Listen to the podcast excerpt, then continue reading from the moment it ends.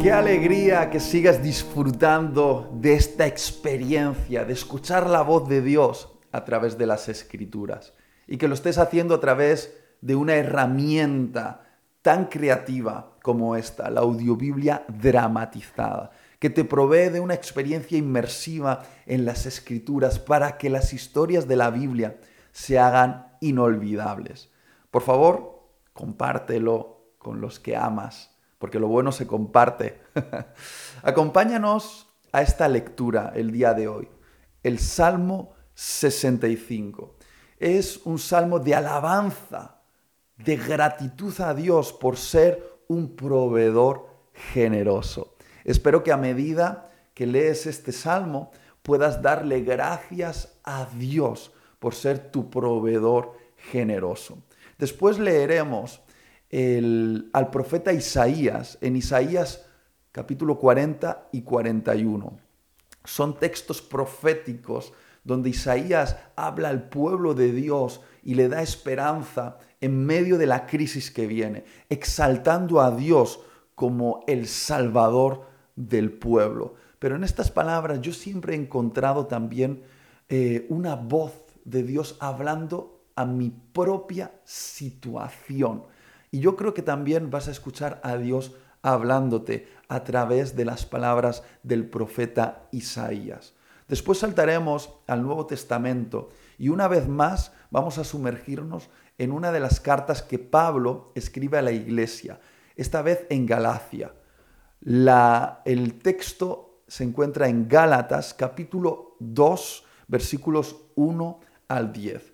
Ahí Pablo se presentó en Jerusalén ante las autoridades de la iglesia exponiendo el mensaje del Evangelio que está predicando para asegurarse que estaban todos de acuerdo. Y los líderes de la iglesia coincidieron con Pablo y con el mensaje que estaba transmitiendo.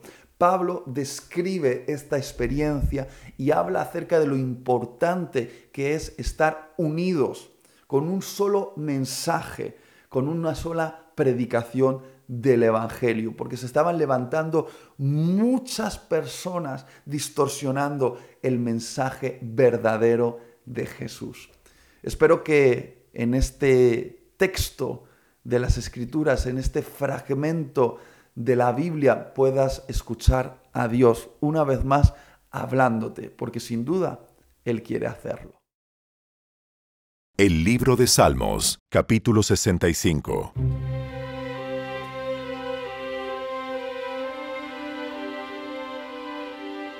Qué poderosa alabanza, oh Dios, te pertenece en Sión. Cumpliremos los votos que te hemos hecho, porque tú respondes a nuestras oraciones. Todos nosotros tenemos que acudir a ti. Aunque nuestros pecados nos abruman, tú los perdonas todos. Cuánta alegría para los que escoges y acercas a ti, aquellos que viven en tus santos atrios ¿Qué festejos nos esperan dentro de tu santo templo? Fielmente respondes a nuestras oraciones con imponentes obras, oh Dios, nuestro Salvador. Eres la esperanza de todos los que habitan la tierra, incluso de los que navegan en mares distantes. Con tu poder formaste las montañas y te armaste de una fuerza poderosa. Calmaste los océanos enfurecidos con sus impetuosas olas y silenciaste los gritos de las naciones. Los que viven en los extremos de la tierra quedan asombrados ante tus maravillas. Desde donde sale el sol hasta donde se pone, tú inspiras gritos de alegría. Cuidas la tierra y la riegas, la enriqueces y la haces fértil. El río de Dios tiene agua en abundancia, proporciona una exuberante cosecha de grano, porque así ordenaste que fuera. Con lluvias empapas la tierra arada, disuelves los terrones y nivelas los surcos.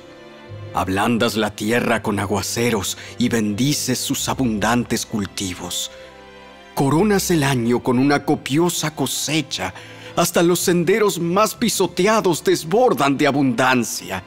Las praderas del desierto se convierten en buenos pastizales y las laderas de las colinas florecen de alegría. Los prados se visten con rebaños de ovejas y los valles están alfombrados con grano. Todos gritan y cantan de alegría.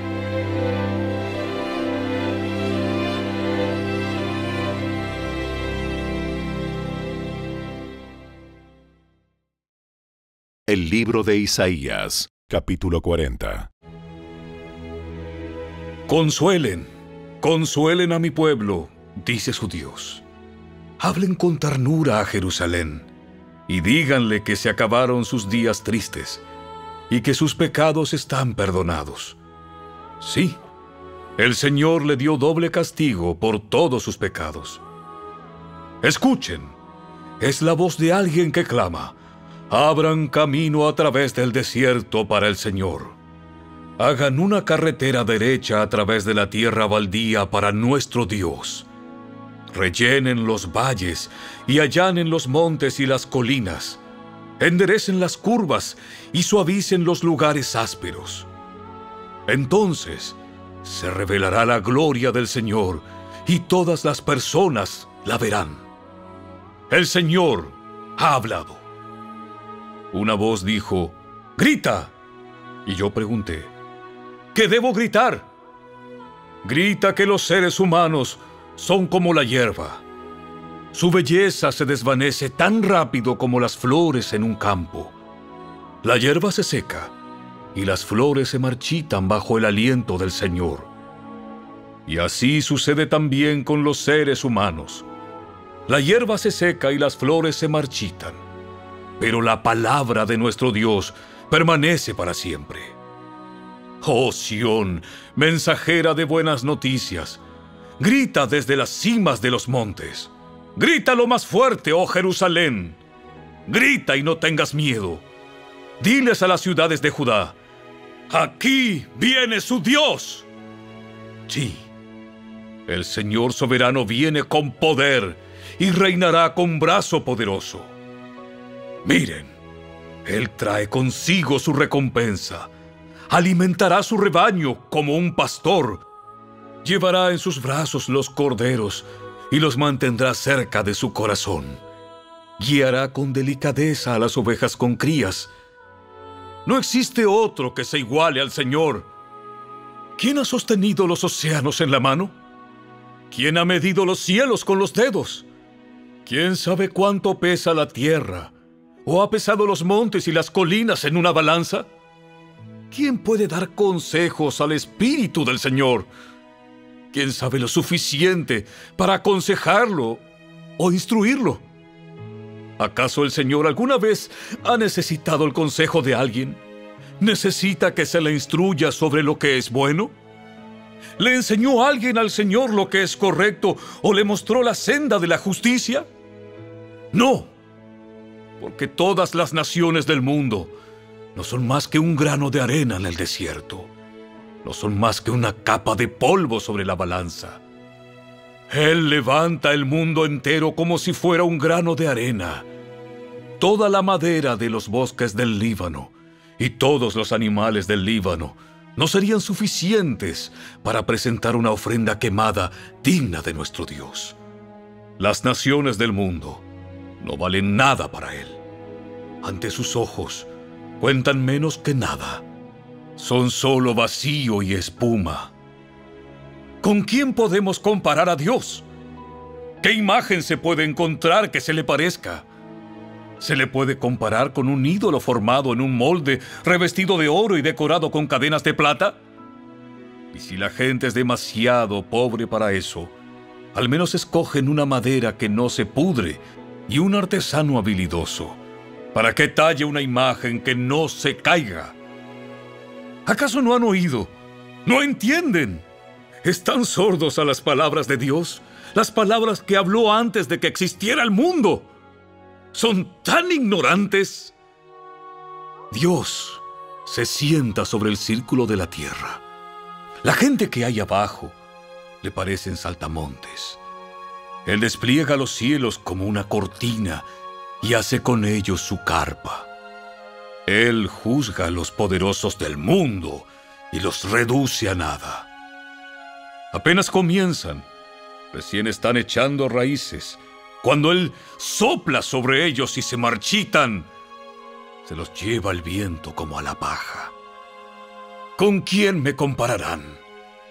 ¿Quién es igual a mí? pregunta el santo. Levanten la mirada a los cielos. ¿Quién creó todas las estrellas? Él las hace salir como un ejército, una tras otra, y llama a cada una por su nombre. A causa de su gran poder y su incomparable fuerza, no se pierde ni una de ellas. Oh Jacob, ¿cómo puedes decir que el Señor no ve tus dificultades? Oh Israel, ¿cómo puedes decir que Dios no toma en cuenta tus derechos? ¿Acaso nunca han oído? ¿Nunca han entendido? El Señor es el Dios eterno, el creador de toda la tierra. Él nunca se debilita ni se cansa. Nadie puede medir la profundidad de su entendimiento. Él da poder a los indefensos y fortaleza a los débiles. Hasta los jóvenes se debilitan y se cansan y los hombres jóvenes caen exhaustos. En cambio, los que confían en el Señor encontrarán nuevas fuerzas. Volarán alto, como con alas de águila. Correrán y no se cansarán. Caminarán y no desmayarán.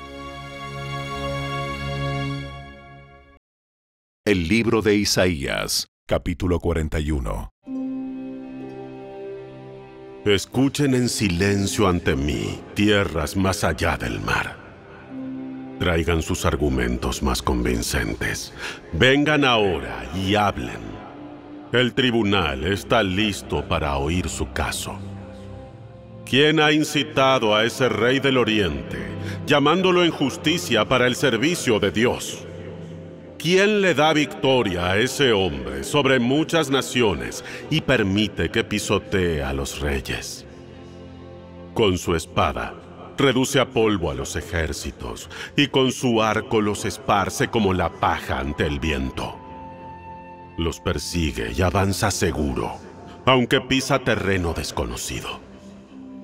¿Quién ha hecho obras tan poderosas, llamando a cada nueva generación desde el principio del tiempo? Soy yo, el Señor, el primero y el último. Únicamente yo lo soy. Las tierras más allá del mar observan con temor. Las tierras lejanas tiemblan y se movilizan para la guerra. Los fabricantes de ídolos se alientan unos a otros y se dicen, sé fuerte.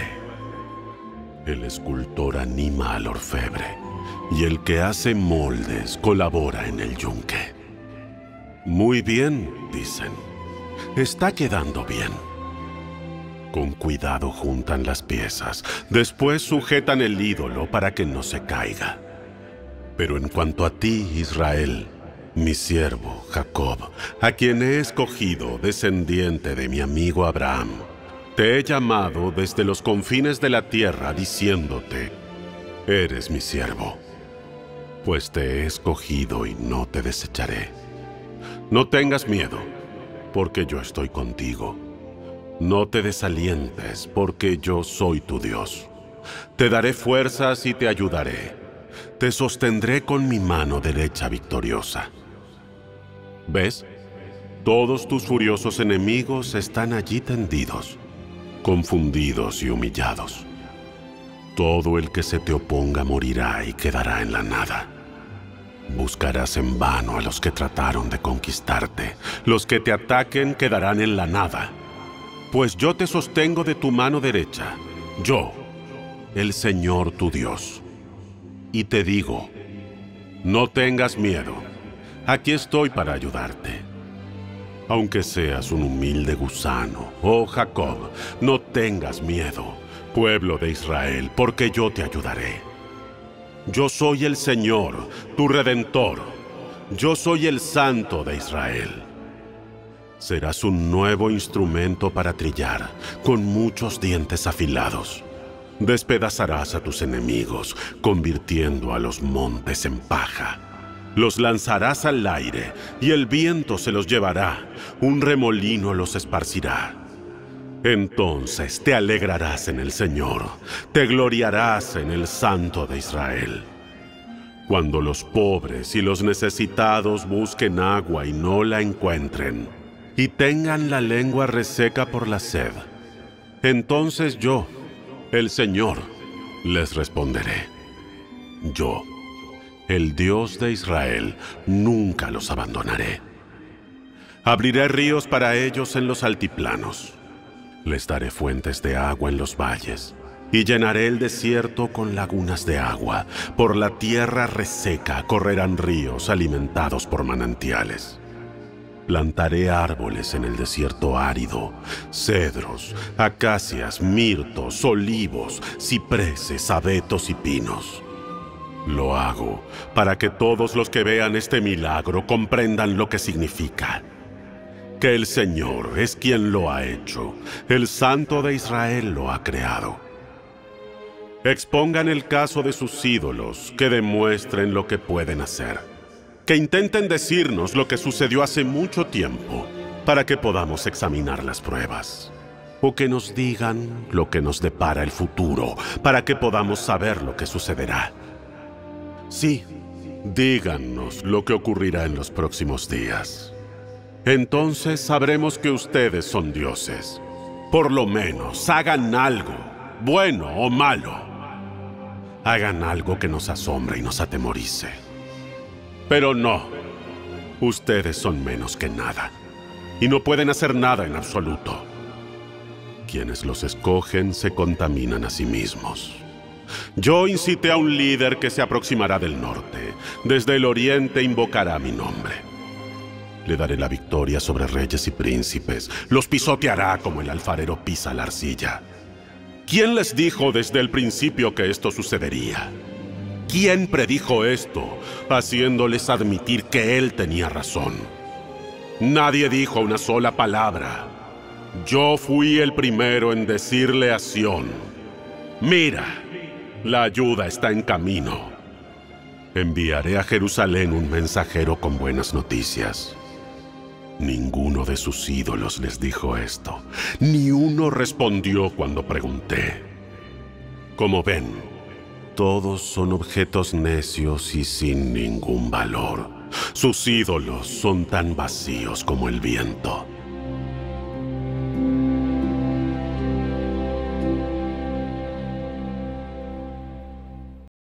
La carta del apóstol Pablo a los Gálatas, capítulo 2. Luego, catorce años más tarde, regresé a Jerusalén, esta vez con Bernabé, y Tito también vino. Fui a Jerusalén porque Dios me reveló que debía hacerlo. Durante mi tiempo allí, me reuní en privado con los que eran reconocidos como los dirigentes de la iglesia y les presenté el mensaje que predico a los gentiles. Quería asegurarme de que estábamos de acuerdo porque temía que todos mis esfuerzos hubieran sido inútiles y que estaba corriendo la carrera en vano.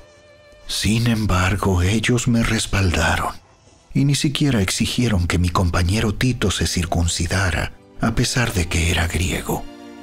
Incluso esa cuestión surgió solo a causa de unos supuestos creyentes, en realidad falsos, que se habían infiltrado entre nosotros se metieron en secreto para espiarnos y privarnos de la libertad que tenemos en Cristo Jesús, pues querían esclavizarnos y obligarnos a seguir los reglamentos judíos. Pero no nos doblegamos ante ellos ni por un solo instante.